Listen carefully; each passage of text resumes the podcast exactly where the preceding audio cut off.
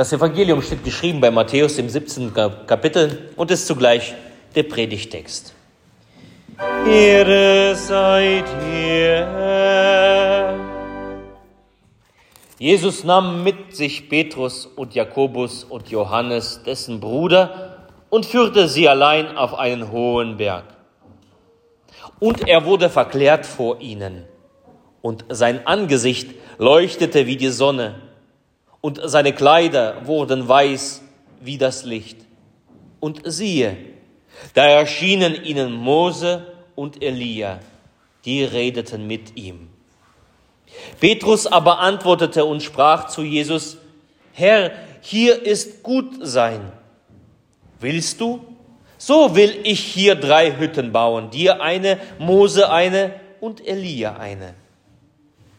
Als er noch so redete, siehe, da überschattete sie eine Lichterwolke, und siehe, eine Stimme aus der Wolke sprach, dies ist mein lieber Sohn, an dem ich wohlgefallen habe, den sollt ihr hören.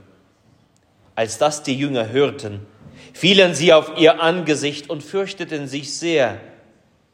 Jesus aber trat zu ihnen, rührte sie an und sprach, Steht auf und fürchtet euch nicht. Als sie aber ihre Augen aufhoben, sahen sie niemand als Jesus allein. Und als sie vom Berge hinabstiegen, gebot ihnen Jesus und sprach, ihr sollt von dieser Erscheinung niemandem sagen, bis der Menschensohn von den Toten auferstanden ist. Das ist das Evangelium unseres Herrn Jesus Christus. Lob sei dir, Christus. Gnade sei mit euch und Friede von Gott, unserem Vater und unserem Herrn Jesus Christus. In der Stille lass uns beten für die Predigt.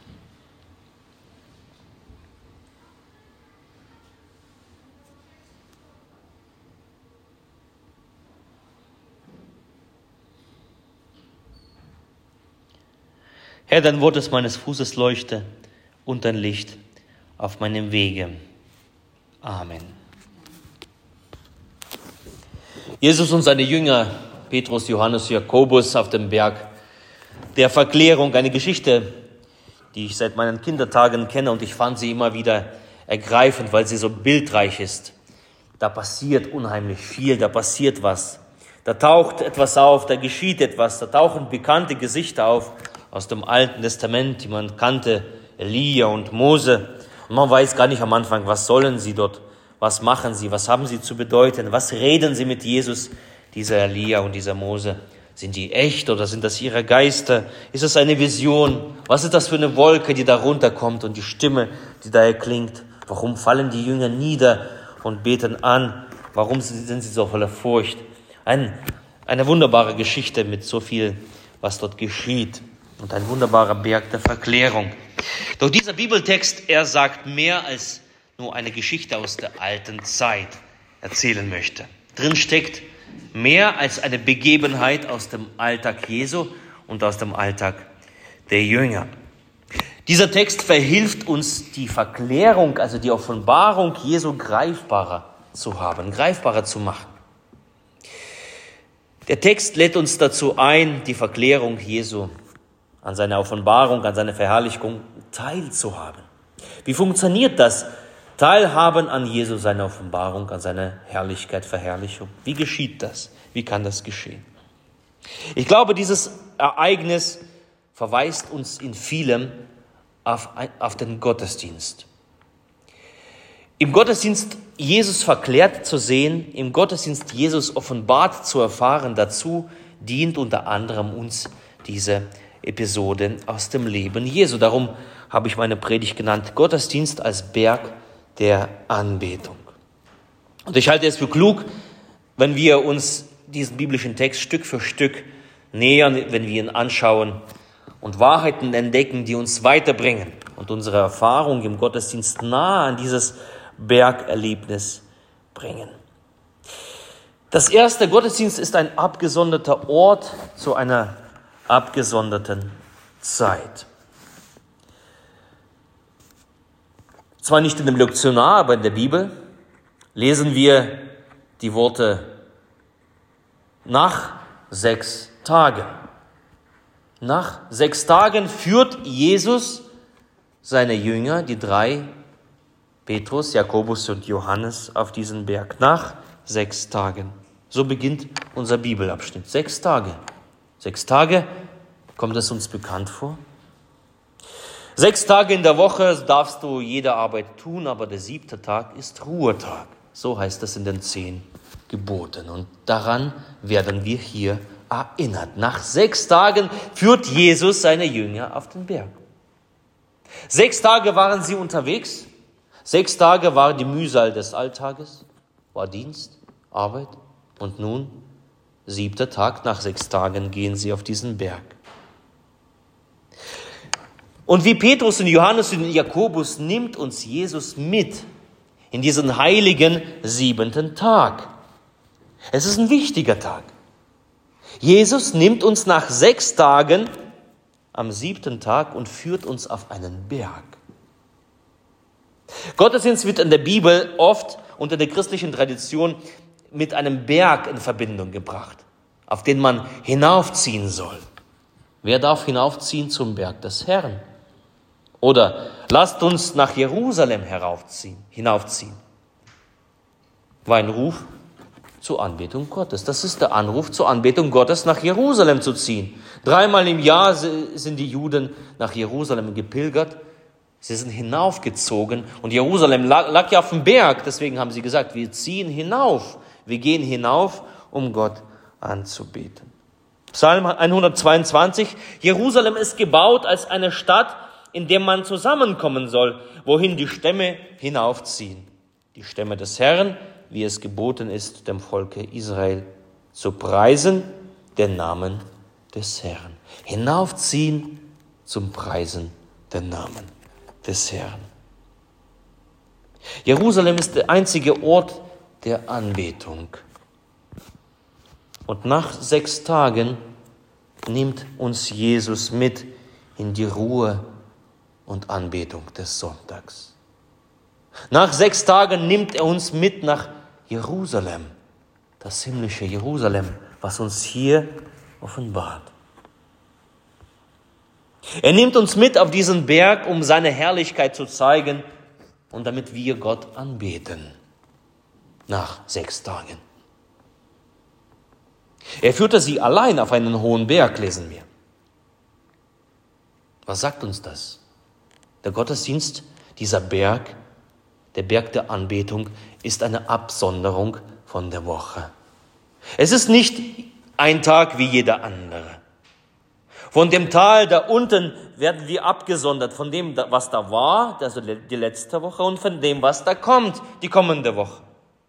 Und für sich steht dieser Berg, zu dem wir hinaufziehen mit Jesus, zu dem, zu dem uns Jesus mitnimmt. Viele sagen, der Alltag, der muss doch irgendwie an, und der Gottesdienst muss irgendwie an unseren Alltag anknüpfen. Er muss den Alltag widerspiegeln. Aber hier sehen wir vollkommen das Gegenteil. Jesus nimmt die Jünger in eine Absonderung allein am sechsten, nach sechs Tagen, am siebten Tag. Und Jesus nimmt uns hinein in eine andere Wirklichkeit als unseren Alltag. Die Begegnung mit Gott auf dem Berg der Anbetung trennt uns. Es gibt eine Trennung, trennt uns, was wir sonst so kennen und was wir sonst so tun. Die Einladung ist eine Einladung in die Realität, in die heilige Realität Gottes. Und ist stets eine Trennung, ist stets eine Absage an die Welt. Wir schließen die Tür hinter uns zu. Und dabei meine ich nicht nur die Kirchenpforte, sondern die Herzenstür. Das, was vor uns lag und was vor uns liegt, schließen wir, um in der Gegenwart Gottes zu sein. Um in dem Raum der Begegnung mit Gott zu sein. Es ist eine Absonderung. Ein besonderer Tag mit Gott, dieser siebte Tag, der Berg der Anbetung, der Gottesdienst, zu dem uns Jesus immer wieder ruft. Und das zeigt uns besonders der nächste Abschnitt, auch der zweite Punkt, Gottesdienst als Begegnung mit dem Heiligen.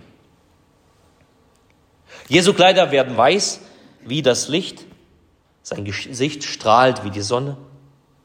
Elia und Mose erscheinen und reden mit Jesus auf dem Berg der Anbetung. Auf dem Berg der Anbetung begegnet uns nicht das Profane, sondern das Heilige, das Himmlische. Nichts anderes begegnet uns im Gottesdienst als das Heilige und das Himmlische. Gott begegnet uns, aber auch die Heiligen sind anwesend. Jeder Gottesdienst ist eine Begegnung mit dem Heiligen und mit den Heiligen. Jeder Gottesdienst ist eine Gemeinschaft aller Heiligen. Es ist eine Gemeinschaft, die Zeit und Raum überwindet. Wir sind auf dem Berg der Anbetung im Kreis von heiligen Engeln und Mächten und Gewalten. Wir sind in Gemeinschaft mit allen Heiligen aller Zeiten. Auf dem Berg der Anbetung sind wir nie allein. Und unabhängig, wie die irdische Schar sich dort trifft, ob sie klein ist, ob die Kirche halb leer ist oder halb voll, unabhängig davon, das Heilige tritt hinzu und wir treten zum Heiligen hinzu. Das Heilige ist immer mit dabei, wenn wir hinaufziehen zum Berg der Anbetung. Das muss uns bewusst sein. Und dann sind immer wieder solche kleine Worte in der Bibel, die unsere, unseren Fokus, die unseren Blick fokussieren. Und so ein Wort ist zum Beispiel und siehe. Und in dem Text kommt es mehrmals vor und siehe. Der Bibeltext lädt uns also ein, unsere Augen zu öffnen für, die, für diese heilige Wirklichkeit und im Gottesdienst mehr zu sehen als ein Treffen mit etwas Lieder singen und mit einer Predigt hören. Der Gottesdienst ist eine Begegnung mit dem Heiligen. Der dritte Punkt Gottesdienst ist die Freude an der Gemeinschaft. Herr, hier ist es gut sein, entfährt das Petrus. Ja, in der Gegenwart Gottes ist es gut sein. Es tut gut, in der Gegenwart Gottes zu sein. Es gibt nichts Schöneres, als in der Gegenwart Gottes zu sein. Diese Begegnung auf dem Berg der Anbetung, sie tut gut. Und es tut auch gut, zusammen mit Brüdern und Schwestern dort zu sein. Psalm 133, siehe, wie fein und lieblich ist, wenn Brüder einträchtig beieinander wohnen. Dabei ist gemeint die Zusammenkunft zum Gottesdienst. Siehe, wie fein und lieblich ist. Schön ist, wenn Schwestern und Brüder friedlich beisammen wohnen. In Gemeinschaft finden wir Gottes Frieden, heißt es in einem Lied. Gottesdienst ist immer Gemeinschaft. Gottesdienst ist nicht allein von zu Hause aus, aus auf dem Sofa. Es ist Gemeinschaft. Es ist eine lebendige Gemeinschaft. Und hin und wieder, hin und wieder ist es nicht verkehrt, mein Gottesdienst im, Gottes, im Fernsehen anzuschauen. Aber er ersetzt nicht die lebendige Gemeinschaft mit Brüdern und Schwestern auf dem Berg der Anbetung. Da ist es schön. Hier ist es gut sein. Wer das nicht kann, aus welchen Gründen auch immer, vielleicht krank oder man ist, man kommt nicht mehr raus von zu Hause. Für den steht immer wieder das Angebot, diese Gemeinschaft, nach dieser Gemeinschaft zu verlangen, zu rufen, ins, ins eigene Haus zu tragen. Gottesdienst im Haus, in den Häusern mit Hausabendmahl, das steht jedem frei. Und ich werbe immer wieder dafür, ich sage immer wieder dazu, einfach danach fragen, rufen und die Gemeinschaft der Brüder und Schwestern Sie kommt mit der Feier des Mahles, mit dem Hören aufs Wort, mit dem Singen. Da ist es gut sein. Es ist gut sein. Sagt es weiter, gerade für die Menschen, die, die alt sind oder die nicht mehr, nicht mehr raus können, dass dieses Angebot ja steht. Das vierte Gottesdienst ist Gottes Weisung und ist wichtiger als eigene Wünsche. Petrus spricht, ich will drei Hütten bauen. Ich will jetzt drei Hütten bauen. Ich habe das jetzt alles gesehen und da ist der Mose und Elia und, und Jesus und da passiert er. Und er sagt, ich möchte jetzt drei Hütten bauen. Was heißt das? Petrus trägt das Seine hinein in diese Situation. In diesem Moment schaut er zu, ich muss das Meine dazugeben. Ich will es tun. Nach meinem Willen soll es sein. Ich will ein Mitakteur sein. Und prompt wird er überschattet mit einer lichten Wolke. Die Anwesenheit Gottes lässt sich nieder auf dem Berg der Anbetung und Gottes Stimme verweist auf Jesus. Dies ist mein lieber Sohn, an dem ich wohlgefallen habe, den sollt ihr hören. Besonders in unserer Zeit, versuchen die Menschen auf den Berg der Anbetung in den Gottesdienst hineinzutragen, alles Mögliche an eigenen Wünschen, an eigenen Vorstellungen, Bedürfnissen, eigene Eitelheiten, alles, was mir wichtig ist, soll sein. Ich will es doch, ich will das tun. Manche wollen sich selbst präsentieren. Doch der Berg der Anbetung, der Gottesdienst ist ein falscher Ort dazu. Er ist nicht dafür da, um meine Bedürfnisse zu befriedigen. Der Gott der Anbetung ist ein Ort, an dem wir hören sollen und fallen auf unser Angesicht in Anbetung, wie das die Jünger taten. Es ist nicht ein Ort, ich will Hütten bauen. Es ist ein Ort, wo wir unsere Herzen beugen. Und als die Jünger hörten, lesen wir, fielen sie auf ihr Angesicht und fürchteten sich sehr. Ja, es ist ein Ort der Gottesfurcht, wo wir lernen Gottesfurcht, Demut und Gottesfurcht. Ja, wenn du dem Heiligen begegnest, dann tritt das Ego in den Hintergrund. Dann ist es nicht wichtig, was ich will, sondern was Gott zu sagen hat. Aus Bewunderung und Anerkennung und Hochachtung vor dem Ewigen tritt, trete ich zurück. Es ist der Ort des Hörens und des Aufnehmens. Das Wort Gottes zu hören, ohne seinen Senf dazu zu geben. In Demut das Wort Gottes aufzunehmen und im Herzen zu bewegen, wie eine Maria es auch tat. Sie bewegte diese Worte im Herzen. Wie die Jünger auf dem Berg der Verklärung. Mädels, gibt es ein Gespräch? Bedarf? Hm. Punkt Nummer 5. Gottesdienst ist die Berührung des Himmels. Jesus aber trat zu ihnen rührte sie an und sprach, steht auf und fürchtet euch nicht. Steht auf und fürchtet euch nicht. Und auf diesen Punkt läuft alles hin. Das Hinaufziehen, die Begegnung mit dem Heiligen, die Freude an der Gemeinschaft mit dem Heiligen und mit den Gefährten zusammen. Auf die Weisung Gottes hören und die Herzen zu äh, beugen, auf diesen Punkt läuft alles hinaus die Berührung durch Jesus. Das ist der Zielpunkt alles Geschehens auf dem Berg damals und das ist der Zielpunkt alles Geschehens auf dem Berg der Anbetung heute. Der Zielpunkt alles Geschehens auch im Gottesdienst. Keine kulturelle Befriedigung, kein intellektueller Austausch oder kein Vereinstreffen, keine Selbstdarstellung ist ein Gottesdienst.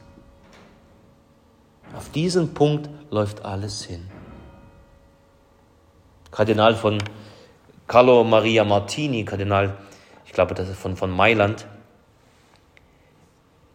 er hat mal gesagt, die Kirche befriedigt nicht Erwartungen, sie feiert Geheimnisse.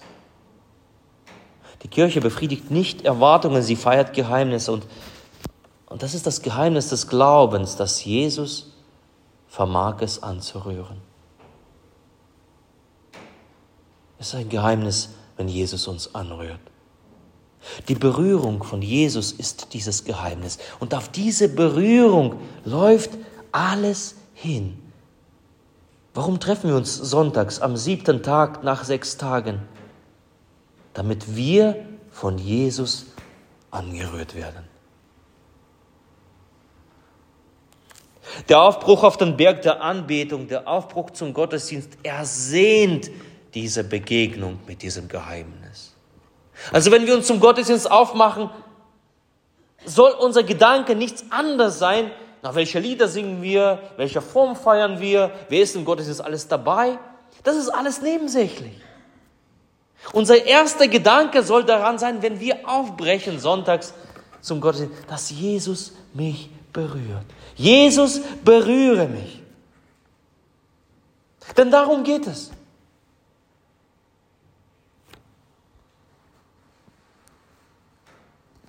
Wo Berührung geschieht, Berührung von Jesus, da geschieht Stärkung und Ermutigung, da geschieht auch Erhebung.